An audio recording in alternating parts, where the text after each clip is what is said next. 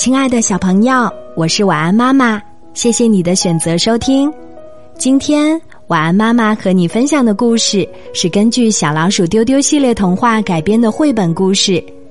一年前，出版社的编辑姐姐听到了晚安妈妈为小朋友们写的童话故事，觉得很好听、很有趣，于是邀请我加入《欢乐农场》系列童话的出版工作。再后来，经过国内著名插画师 C C 的策划，就开始出版发行了一本又一本绘本故事。从儿童主播到童话作家，晚安妈妈想感谢的人很多，尤其是正在收听节目的你们。是你们让我遇见更棒的自己。这个故事的名字叫做《小鸡布迪的船长梦》，我们一起来听吧。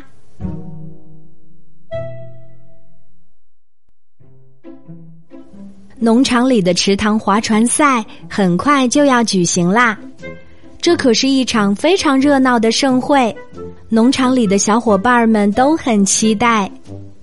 比赛那天，擅长游泳的小鸭子们将排成一排，站在池塘边儿担任救生员；小鱼们则在水中负责起点和终点的裁判工作。报名参赛的小动物们各自划着亲手设计制造的小船参加比赛。第一艘到达终点的小船将被命名为“胜利号”，而设计制造这艘小船的参赛者。将被大家称为“胜利号船长”。每个小动物都梦想着成为胜利号船长。大家忙着在家造船，最近都很少出来玩啦。上次比赛，小鸡布迪的哥哥艾迪用大碗形状的西瓜皮船在比赛中获得了冠军。这一次，他被邀请担任比赛的总裁判。布迪好崇拜哥哥呀，他希望自己也能像哥哥那样成为一名胜利号船长，但光是心里想着可不行，要行动的呀。布迪开始四处寻找制作小船需要的各种材料，在找来很多东西对比之后，他最终决定用一只旧皮鞋来改造成他的小船，旧床单。可以用来做船帆，大勺子可以用来当船桨。对了，船舱里还应该配备沙滩玩具、望远镜、潜水装备什么的。布迪太爱他自己设计制造的小船啦，最近几天他连睡觉都要在这艘小船里呢。比赛前一天晚上，布迪终于完成了小船的设计改造。这只小船可真漂亮啊！布迪还用彩色画笔在船帆上画出了自己设计的航海标志，简直太完美了。布迪心想：这一次我一定会拿第一名。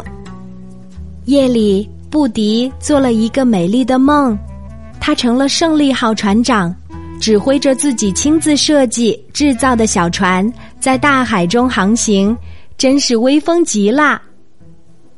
期待已久的池塘划船赛终于到来啦！天一亮，农场里就开始热闹起来。小动物们迫不及待的展示自己精心设计制造的小船。小老鼠用蛋壳拼成了蛋壳小船，小狗用救生圈改造成了碰碰船，小白兔用空心胡萝卜制作成了胡萝卜快艇。布迪的皮鞋小帆船出现时，大家都惊呆了，因为它真的太漂亮了。布迪用力把自己的小船推向池塘，然后兴奋地跳进去。比赛正式开始啦！可是还没有走多远，皮鞋小帆船就渐渐开始往下沉。布迪哭着喊着：“快救救我的小船！快救救我的小船！”小鸭子救生员们一齐跳下水帮忙，可是已经来不及了。小船最终还是沉入了水底。布迪哭着游上岸，看着其他小动物一个一个到达终点，又想到自己心爱的小船还在水底下呢，他哭得更伤心了。这时，艾迪哥哥走到布迪的身边，安慰他说：“原来我认识的布迪船长喜欢哭鼻子呀。光是把船设计的漂亮是不够的，你要先研究船的特性，才能造出好的船。”第二年的夏天，池塘划船赛又要开始啦。艾迪哥哥依然是总裁判。这次比赛，布迪的小船看上去普普通通，没什么特别。但是布迪对他很有信心，因为他早就在池塘里测试过好几次了。原来上次比赛结束后，哥哥给布迪讲了很多航海故事。布迪还自己看书，学习了不少造船的知识。他找来一只可以浮在水面的塑料拖鞋来改造，还在拖鞋的后跟部位装上了带电池的小风扇。只要电池开关一打开，小船就自动往前滑去了。哨音一响，比赛正式开始。其他参赛运动员才开始滑呢。布迪的船都已经跑出去好远啦！哇，好棒哦！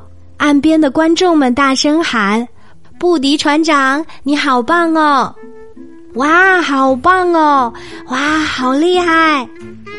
很自然的，布迪赢得了这场比赛，他的小船被命名为“胜利号”，而他也成为了真正的“胜利号”船长。从哥哥手中接过船长奖杯时，布迪用了很大的力气拥抱了哥哥。